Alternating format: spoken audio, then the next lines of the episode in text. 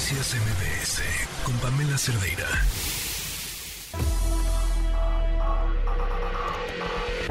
Lo mejor de tu estilo de vida digital y la tecnología. Pontón en MBS. ¿En qué debemos de fijarnos antes de comprar una pantalla, Pontón? Pues en el precio y que tengamos el dinero, ¿no? Pues en primera instancia, sin Y duda luego- alguna, ¿no?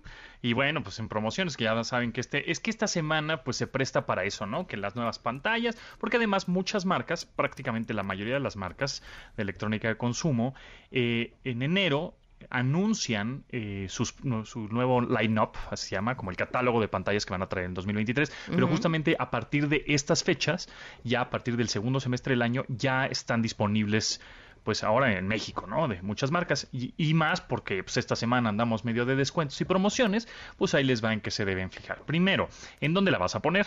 ¿no? Porque en una de esas, eh, pues el espacio que tienes no da como para una pantalla muy grande, por ejemplo, ¿no? Aunque tú veas, ay, no, mira, esta de 85 pulgadas está buenísima, qué buen precio, pero la vas a poner en, un, en una habitación o en un lugar que está muy reducido, bueno, pues no vas a tener una buena experiencia. Entonces, la fórmula es que los, eh, digamos, la- las pulgadas entre el número 26. Es decir, tú vas a comprarte una pantalla de 55 pulgadas.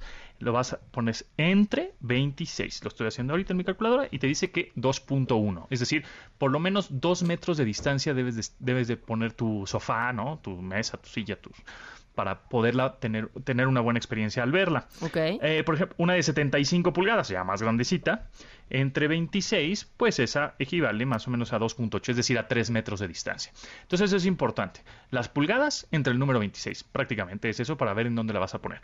Si tu espacio tiene 3 metros de distancia, 2 metros, bueno, pues ahí le vas viendo a, a las pulgadas. Número 2, que sea 4K. Ya olvídense del Full HD o del, HD. Sí, efectivamente son muchísimo más baratas y seguramente te vas a encontrar pantallas ahorita en las tiendas departamentales en línea muy baratas porque son Full HD, es decir, 1080p. Es decir, una, una, res- una resolución, pues, mm, digamos, mm, una generación anterior.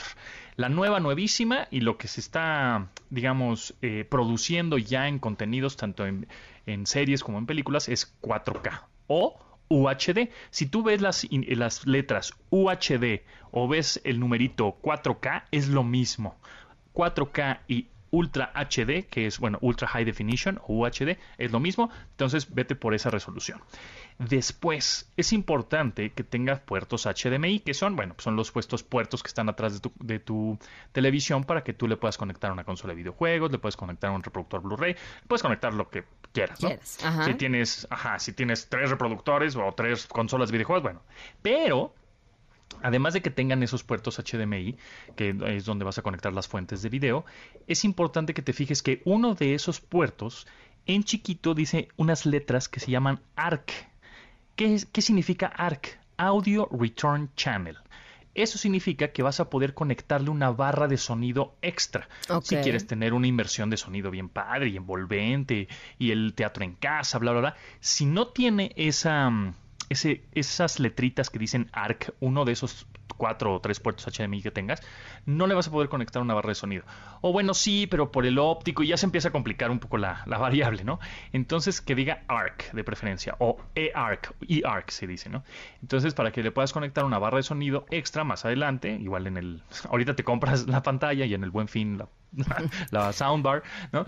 Este, entonces, bueno, esos son, esas son parte importante. Ahora, tecnologías, hay un montón, es- esas si quieres, este, igual ya más específico me pueden, me pueden ahí chatear, mandar un tweet, lo que sea, porque está la ULED, la, está la QLED, está la mini LED, que la mini LED, así, tal cual, tú llegas a la tienda departamental, quiero una mini LED, es lo nuevo, más nuevo, nuevísimo. Ok. Eso, digamos, y es sería lo más caro también.